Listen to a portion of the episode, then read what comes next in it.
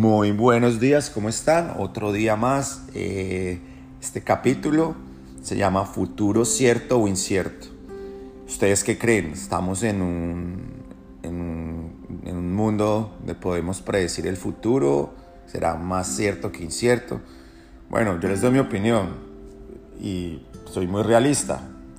Pues nunca en la vida había vivido una situación más incierta que esta y es, y es difícil, es difícil para todo el mundo en este momento predecir o decir qué va a ocurrir o en qué condiciones vamos a estar un poco más adelante. Pero, pero no todo es así. Yo vengo aquí a decirles, a darles ánimo motivacional. No, les estoy diciendo, les voy a decir algo con, con, con pruebas. Porque, porque yo soy eh, creyente que en nuestro mercado, el mercado de la renta, más específicamente, el mercado es un mercado blindado. O sea, ¿por qué nosotros, este mercado, eh, se ha caracterizado? Porque independientemente como esté el mercado, si sube, si hay crisis, no hay crisis, siempre vamos a estar protegidos. Bueno, partamos de lo básico. ¿Qué es lo básico en la vida? Comer y dormir, ¿cierto? O sea, usted necesita comida y usted necesita dormir. Cuando usted dice usted necesita dormir, por ende usted no, usted, usted necesita estar, usted no va a estar debajo de un puente. O sea, usted necesita un techo. ¿Entiendes? Eso es básico. La comida y la dormida es básico. Es más, en este momento, en, en esta crisis en que andamos, es cuando uno más valora eso. Pónganse usted a ver, uno dice, bueno, tengo para mi mercadito y bueno, tengo un techo. O sea, créanlo o no, o sea, la comida y la dormida son de las cosas que son más estables que, que existen.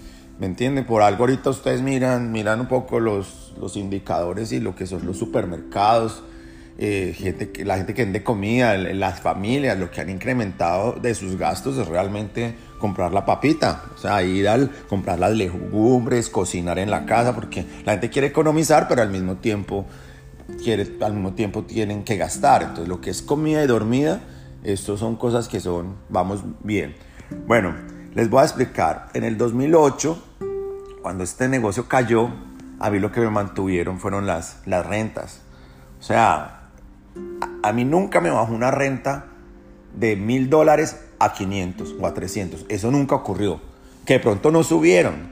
Sí, es verdad, no, no subían. Pero siempre las, las, rentas estuvieron ahí. Mientras que en, en, propiedades, yo sí se los puedo decir, en las propiedades, yo tuve propiedades que compré en 200, 40, 250 y, y llegaron a, valer 60 mil dólares, 50, a veces llegaron a valer propiedades 10 eh, mil, 20 mil, 15 mil. Habían ciudades acá en Estados Unidos en que les regalaban las propiedades.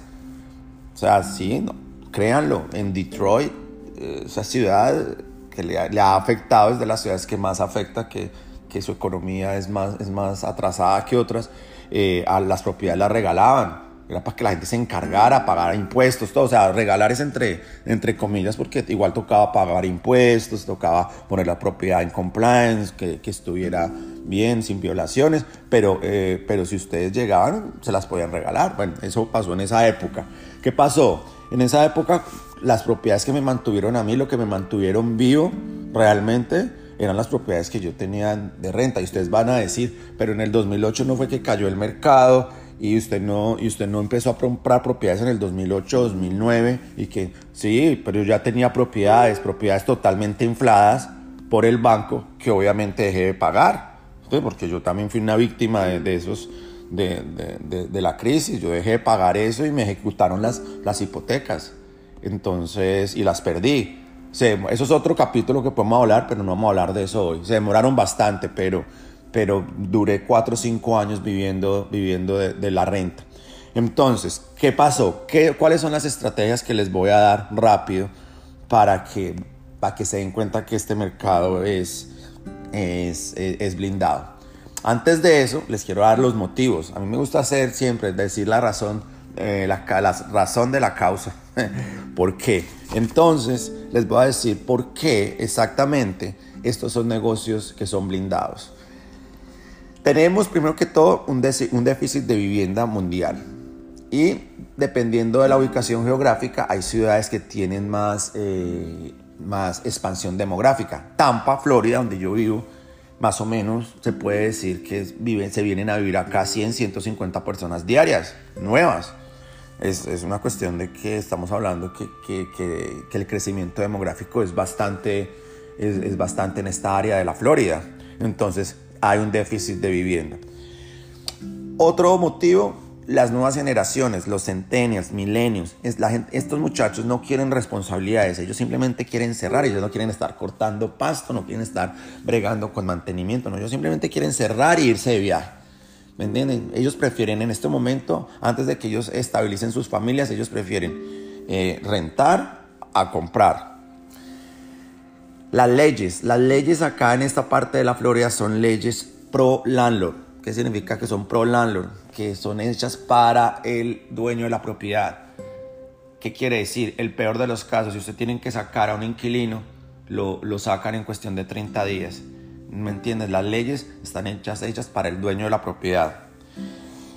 Otro motivo, cuando la gente empieza a perder las casas, cuando empiezan a ver los foreclosures, la ejecución de hipotecas, se tienen que ir para algún lado. Para algún lado se tienen que ir. ¿Qué pasa? Esta gente, por lo general, de ser dueños de casa, se vuelven otros eh, rentos, se vuelven inquilinos suyos. Entonces, en este, en, orden de ideas ya tenemos el por qué nuestro, nuestro negocio va a ser un negocio blindado. Ahora les voy a decir, cuando, cuando obviamente uno no se puede quedar quieto, no es que del, del, Espíritu Santo las cosas van a llegar, no, tenemos que tener estrategias, les voy a dar estrategias puntuales. Y son, cuando estas cosas ocurren, tenemos que tener subsidios del gobierno, tenemos que tener programas que se llaman sección 8, gente que el gobierno les paga la renta. Eso también a los veteranos, a la gente que va a la guerra, también existen programas que a la gente que el gobierno paga para que la gente pueda vivir. Existen los retirados, la gente que tiene seguro social, que no trabaja, esta gente, esta gente le llega su chequecito, esta gente no, no, esta gente necesita un techo, esta gente no se va a poner a arriesgar, hay que estar muy involucrado con el tema de los 55 más, que es la gente que, la gente que, que, que le llega su chequecito, tienen hasta un direct deposit para que se lo depositen a usted directamente en la cuenta.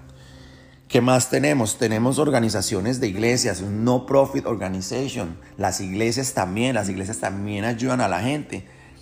Y tenemos programas de, del condado que son on and off, que, que por constantemente salen, eh, quedan eh, fuera de presupuesto y, otra vez vuelven y empiezan. Entonces tenemos que estar muy, muy informados. Con todas estas estrategias nunca vamos a estar eh, sin inquilinos. Estamos hablando siempre de un peor escenario, muchachos. Siempre vamos a estar hablando de un peor escenario, de lo que peor, y por eso yo estoy acá. En el momento en que ustedes tengan sus propiedades y las tengan bien ubicadas con, con esta clase de inquilinos, si estamos en, en, low income o en, en medium class, en clase media, o sea, siempre vamos a estar en área segura.